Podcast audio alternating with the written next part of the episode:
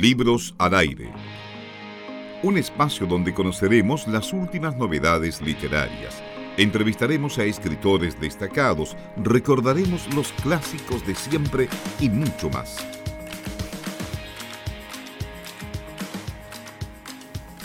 Estamos conversando con Francisco Díaz Claesen. Él es escritor, nació hace poco tiempo, en el año 1984. Es autor de algunas novelas como La Antología del Cuento Nuevo Chileno, el año 2009, y también El hombre sin acción, el año 2011. También ha escrito algunos libros de cuentos, eh, como Cuando éramos jóvenes, del año 2012, y Cuentos Yankees el año pasado, recientemente, el 2015. Estudió en literatura inglesa en la Pontificia Universidad Católica de Chile y también escritura creativa en la Universidad de Nueva York. Actualmente vive en Ítaca, en Estados Unidos, donde cursa un doctorado en literatura en la Universidad de Cornell. Él ha publicado este libro, La hora más corta, su última novela, la presentó el día de ayer en Santiago y ahora conversamos con él. Francisco, ¿cómo estás? Buenos días. Buenos días, Eduardo. Muy bien, gracias. Eh, primero hablemos de eh, esta presentación que fue el día de ayer, eh, cómo, cómo fue la recepción del público, cómo fue el ambiente también que se creó con la gente que llegó a esta, a esta actividad para presentar esta tu última novela, La hora más corta. bueno, como llevo un tiempo ya viviendo afuera, por, de alguna manera las presentaciones del libro se han vuelto una mezcla de, qué sé yo, del libro, pero más que nada del reencuentro con gente que no veo entonces siempre tengo la sospecha de que más que ir por los libros, la gente que va es un poco porque no me ven y quiere una cosa más familiar o no sé, me, pareció que era más encuentro entre amigos que entre escritores, no sé. No digo, lo digo como algo bueno, pero... eso mismo, ¿te parece eh, también que es, un sentido provechoso, me imagino, en, en, ese, en ese ámbito? Sí, yo como la verdad nunca he tenido tanta conexión con, con la gente de los círculos de acá, digamos, eh, con los pocos que tengo, que sería Álvaro Bizama, Patricio Jara, Mike Wilson, que son siempre los que presentan mis libros también. Eh, siempre, digamos, es una alegría verlos, más que, más que nada. Así que yo siempre contento de, de tener una excusa para hacerlo. Claro que sí. Francisco, eh, a propósito, ya que tú mencionas esa, esa poca conexión con el ámbito tal vez nacional literario, ¿te parece que eso es también una característica de cierto tipo de escritores que están también escribiendo sobre Chile, pero desde el extranjero? Mm, sí, o sea, creo que varía según los casos, ¿no? Pero siempre es raro eso de estar afuera, sobre todo si estás en algún programa de escritura o estás en, en algo académico nunca llegas a estar del todo en el lugar en el que estás estudiando porque tiene ese carácter provisional, transitorio. Eh, por lo tanto, la conexión, por, un lado, con Chile se acentúa, al mismo tiempo que se, no puede evitar uno ir distanciándose solo porque ya no está acá, ¿no? Entonces creo que hay una mezcla bien interesante de, gente que está ya pensando del acá y, y que de alguna manera es inevitable que eso empiece a verse en los libros. Pero creo que eso ya depende, no sé, no estoy tan convencido de que sea una estética de ahora, porque no sé cuántos hay tampoco afuera. Sí, sí, este ahí hay que hacer también una diferencia entre todos los que están afuera o los que estuvieron también. Claro. Claro. Eh, Francisco, hablemos un poco de, este, eh, de esta novela, La hora más corta, que para algunos es una novela fundamental, como se lee en la reseña del libro, donde se elabora una narración bastante eh, melancólica por un lado, eh, nostálgica si se quiere, de estos dos protagonistas o de estas dos personas que están en Nueva York. Cuéntanos un poco o contémosle a la gente también qué puede leer en esta novela La hora más corta. Mm, bueno, no, sé cómo describirla, digamos, sin entrar en, spoilers, pero supongo que, se trata de una pareja que, está afuera, que lleva varios años ya afuera, seis años, si recuerdo bien, y, y de alguna forma ese estar afuera empieza como a permear, no sé, la densidad de sus días, que, que de alguna forma no se puede separar de ese exilio que entre comillas es voluntario, pero que al mismo tiempo es forzado. Eh, y supongo que, no, bueno, no, quiero decir nada que, que, dé demasiados detalles de la trama, pero pero sí creo que hay una melancolía que tiene que ver con las presencias, con la pareja esa que se va desintegrando mm. o, o, con lo que todo lo que es sólido que digamos deja de serlo en la manera en que en la medida en que, que es un libro de pérdidas, ¿no? Pérdida lineal, pérdida de la noción del hogar o de la noción del país. No quiero decir que es un libro sobre el exilio porque en realidad no lo es, pero claro. sí creo que es un libro sobre las pérdidas. Justamente de ahí se arrastra esta, este tono un tanto melancólico, nostálgico, que se trasluce en los eh, en, protagonistas. Eh, también hablemos un poco del narrador, porque aquí hay alguien que está narrando toda esta, esta historia eh, con bastante realismo, no se guarda nada, sino que comenta todo lo que pasa, incluido aquello que tal vez es tan cotidiano que muchos pasan por alto.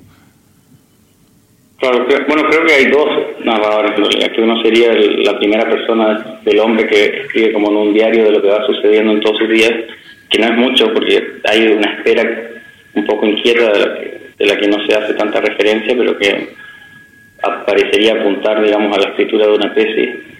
Y por otro lado está el otro narrador, que, que es el tercera persona un poco más distanciado de algo que sucede, le sucede a ese otro narrador, el de la primera persona y que de alguna manera viene a, no sé, desencadenar la novela, sería el punto de partida de lo que sea que le va a pasar, digamos, que hay algo inminente a, lo largo de toda la escritura que no, que no termina nunca de anunciarse, pero que, digamos, está como siempre ahí latente, que sería la tragedia con la mujer, ¿no?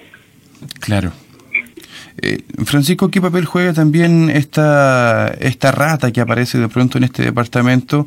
Tal vez con eso hagamos un poco de spoiler, pero, pero no, no puedo dejar de preguntarlo, eh, donde eh, se ven reflejados también los miedos de uno de los protagonistas. no, no quería que fuera, o sea, digamos, me interesaba mucho jugar. Bueno, Nueva York tiene esa cosa con las ratas que es un poco inevitable mencionarla. y mi temor era que se volviera una rata demasiado metafórica, la rata, digamos, que somos todos, o la rata que, que nos acecha, que pudiera ser los miedos que están proyectados en la rata.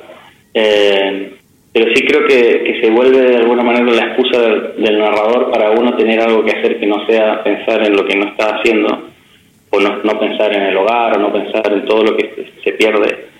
Eh, pero por otro la rata se va convirtiendo en algo que está ahí y que nunca es solo la rata, digamos, o sea, el hombre va proyectando todo lo que lo que él cree que, que no sé, lo que está mal, supongo, con su vida, o lo que está mal con, la vida más que la suya propia, ¿no?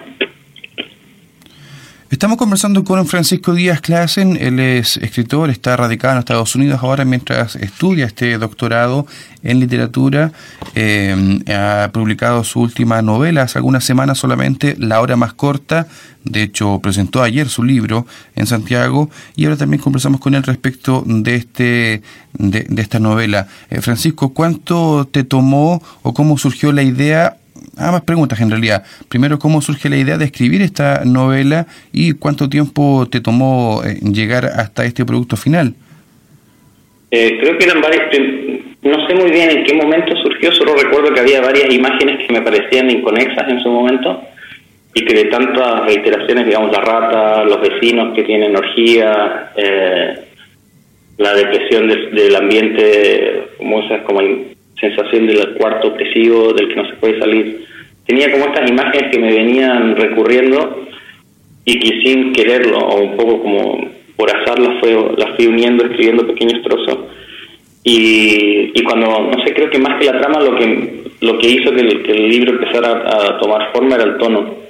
Cuando, cuando, cuando encontré ese tono del narrador, pero de primera persona, pero sobre todo el otro, el de la tercera, que es como más, no sé, no tan conexo, no lo sé. Eh, creo que ahí fue cuando ya se armó lo, demás. Y tuve un primer borrador, recuerdo ya el 2012, porque esto era parte originalmente de mi tesis de, la maestría en Nueva York. Y luego, no sé, me demoré supongo que dos años en, en reescribir, editar más que nada, puliendo la voz para que no fuera... Había siempre el peligro constante de que la voz estuviera demasiado sobreeditada. O sea, la idea era que sonara más una cosa más natural, pero que al mismo tiempo fuera opresivo. No sé, creo que fue eso un poco ensayo y error hasta que ya lo tuve. A, mí personalmente... dos años. ¿Mm? Sí, no, yo voy a contar que justamente a mí me parece que eh, si bien se mantiene esa cotidianidad en el relato eh, de narrar eh, acciones o, o, situaciones cotidianas eh, sin, sin guardarse nada, insisto, también se logra crear una atmósfera bastante eh, eh, bien representada en este tema nostálgico melancólico y por ese lado creo que hay una narración bastante compleja de hacer. Tú lo dices, dos años, no es sencillo tal vez. Mm, sí, eso también, yo soy bien flojo para escribir, para ser completamente sincero. entonces siempre me sucede que si tengo algo escrito, y que ya está más o menos acabado, me, da, me resulta un poco fastidioso retomarlo. Y por eso creo que siempre los, mis libros, la primera mitad está mucho más editada y mejor cuidada que lo que viene a continuación.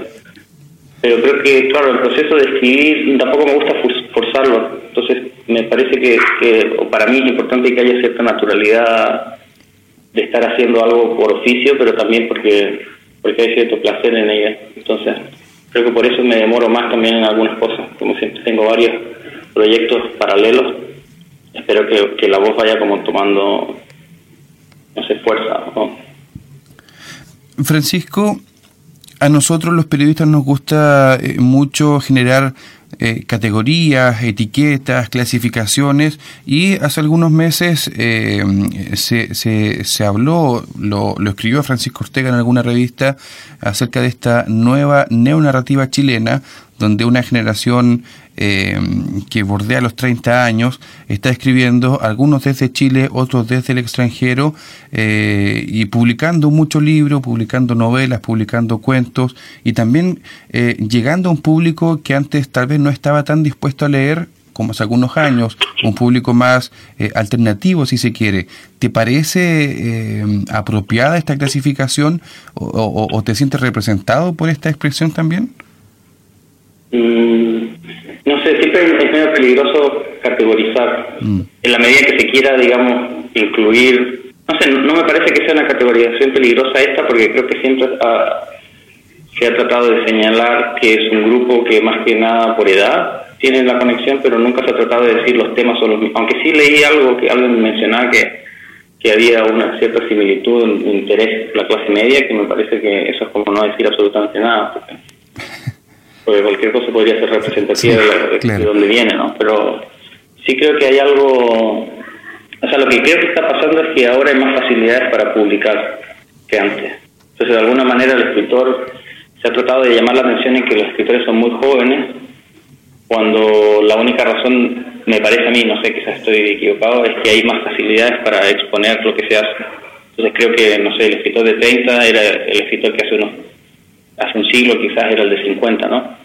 Que es 40, 50 años de publicar el primer libro, ahora alguien de 30 que tiene dos novelas sería lo mismo que cuando alguien muere o antes moría aparecían inéditos, digamos. no me parece que sea algo tan espectacular de la generación, sino que, es algo más, no sé, generalizado quizás de, de que hay más acceso y más posibilidades de, de mostrar lo que se hace. Sí me parece interesante o sea, los que he podido leer, digamos, me parece que, que, que muchos escritores o proyectos bien, porque tampoco uno sabe quién va a sobrevivir. Claro, claro que sí. Eh, Francisco, queremos agradecer esta conversación. Estamos eh, encantados también de leer tu libro. Te deseamos mucho éxito además en todo lo que se viene de cara al futuro en esta eh, en estos estudios en Estados Unidos y por supuesto también en los nuevos libros que esperamos también ver más adelante. Muchas gracias, tío Eduardo. Eh, nos despedimos entonces de, Francisco y les invitamos a seguir con eh, la programación y por supuesto con buenas y nuevas lecturas. Libros al aire. Siempre un placer en cada libro.